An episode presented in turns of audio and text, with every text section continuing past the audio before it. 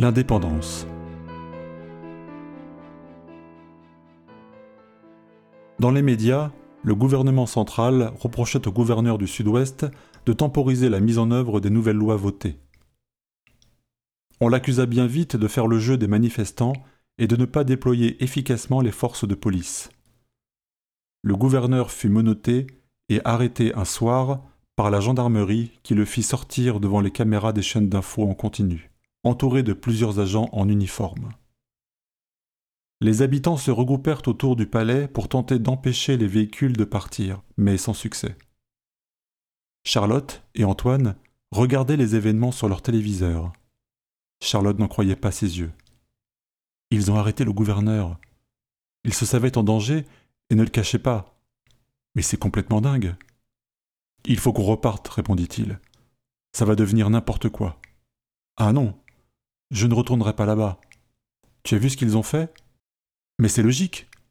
C'est vrai qu'ils ont fait venir des gens, de l'argent. On n'aurait jamais dû laisser passer ces lois. Je ne te comprends pas. Ce n'est pas par générosité qu'ils les annulent. C'est juste qu'ils ne veulent pas qu'on soit libre de choisir. Tu parles comme une égoïste. Je ne te reconnais pas. C'est toi qui me dis ça, alors que j'ai fait tout ça pour nous Pour notre avenir? Moi, je ne partirai pas d'ici et je continuerai à travailler pour le gouverneur. La chancelière avait conscience de la nécessité de laisser les rues s'embraser pour justifier une intervention musclée. Elle favorisait à distance la violence et laissait les médias faire porter la responsabilité sur les faux couples, pour lesquels elle avait pourtant fait preuve d'une grande générosité en leur permettant une régularisation. La région avait besoin d'être reprise en main pour y faire revenir la paix et la sérénité. Ce fut au plus haut de la tension que l'impossible se passa. Un matin, alors qu'elle venait d'arriver au palais, après avoir traversé les traces des échauffourées de la veille sur la Grand Place, elle sentit une ambiance particulière. Dans le palais, de longs câbles traversaient les salons et montaient en haut de l'escalier où une petite foule s'affairait en tous sens. Elle tenta de comprendre ce qui s'y passait. Elle aperçut son chef de service qui, la voyant arriver, s'adressa à elle. Ah, Charlotte, venez par ici, je vous prie. Le gouverneur a été relâché. Il va faire un important discours. Voici le texte dans cette pochette. C'est très confidentiel, attention. Relisez-le, faites les corrections qui s'imposent, et allez le porter au gouverneur, je vous prie. Le gouverneur Il est de retour demanda-t-elle. Oui, ma chère Charlotte. C'est un grand jour pour nous tous. Il ne pouvait contenir son enthousiasme. Elle commença à relire le discours bouche bée. Elle s'appliqua, effectua les corrections, reprit certaines phrases. Sa main tremblait. Elle fit au mieux et s'approcha du gouverneur pour lui remettre le document.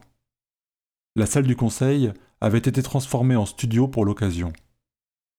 Son allocution allait être diffusée sur la chaîne régionale, la seule qui ne fut pas aux mains des censeurs de la capitale. On entendit Silence nous sommes à l'antenne. 5, 4, 3. Le gouverneur commença son discours. Chers amis, aujourd'hui est un grand jour. Nous affirmons notre opposition au pouvoir autoritaire de l'État, à son aveuglement idéologique qui nous détruit depuis trop longtemps. Je proclame l'indépendance de notre région du Sud-Ouest. Notre expansion économique, démographique, culturelle de ces trois dernières années a démontré que notre région n'a nul besoin du poids et de l'asservissement du pays. Mes amis, célébrons notre indépendance. À ces mots, nombre de passants qui s'étaient réunis devant les écrans géants fixés dans la rue poussèrent une acclamation qui monta au ciel comme un cri unique et libérateur. Charlotte, devant la joie et l'espoir portés par ce discours, avait la larme à l'œil. L'histoire, qu'elle avait passionnément étudiée comme spectatrice depuis si longtemps, s'écrivait désormais devant elle. Elle y contribuait à sa manière. Le gouverneur poursuivait. Vous le devinez, le système autocratique corrompu qui dirige leur terrain ne se laissera pas faire. Il tentera tout pour nous détruire. Alors je leur dis avec détermination, nous ne vous craignons pas. Nous avons notre histoire et notre culture. Autrefois notre région avait même un nom, l'Alcétie, que nous reprenons de notre propre initiative. Nous avons les armes de nos ambitions, notre armée, notre recherche, nos entreprises, notre culture, et par-dessus tout, notre force motrice, notre liberté retrouvée. Vive l'Alcétie À ces mots, une nouvelle acclamation retentit dans la foule. La caméra fit un zoom arrière, ce qui permit de découvrir que plusieurs personnes éminentes entouraient le gouverneur, parmi lesquelles le général des armées et celui de la police. Sur les écrans, on pouvait voir ces hommes et ces femmes qui venaient de faire un pas essentiel, se congratuler, rire aux éclats et exprimer un réel bonheur communicatif. Charlotte partageait cet élan enthousiaste. Elle appela Antoine sans attendre, au milieu du bruit. Antoine, c'est merveilleux, tu as entendu? Oui, mais qu'est-ce qui va se passer? C'est terrible. L'armée va tous nous raser. On plonge dans l'inconnu. Mais non, Antoine, l'armée, c'est nous. C'est un moment historique. Tu ne te rends pas compte? Comment peux-tu être aussi naïve? Et qu'est-ce qui va se passer ensuite si aucun ministère ne s'occupe des gens? Ce sera la loi de la jungle, c'est tout. Il semblait paniqué. Et puis, ajouta-t-il, je ne veux pas être prisonnier de ce bout de terre, je veux revenir à la maison, voir mes amis et ma famille. Nous sommes pris en otage. Et si moi je pense qu'il faut rester ici demanda-t-elle, déçue et agacée par sa réaction. Alors chacun sait ce qui sera mieux pour lui, dit-il froidement. Elle resta interloquée plusieurs secondes, assez pour qu'il prenne l'initiative de raccrocher sans dire un mot. Le contraste entre la joie autour d'elle et la terreur qui s'installait en elle la fit tituber. Elle était bousculée par la décision d'Antoine. Elle ne le reconnaissait pas. Tout ce qu'ils avaient fait depuis ces dernières années volait en éclats à cause de ses peurs. Il n'avait pas suivi comme elle l'évolution de la situation. Il n'en avait pas une vue claire et lucide. Il préférait retourner à sa vie précédente, lointaine et confortable, plutôt que de prolonger leur histoire d'amour. Il avait choisi de partir sans elle. Elle ne valait donc pas grand-chose en comparaison, puisqu'il pouvait d'un coup de tête s'en éloigner. Quand quelques heures plus tard elle quitta le palais du gouverneur, la ville était en liesse. Les gens sortaient et chantaient dans les rues.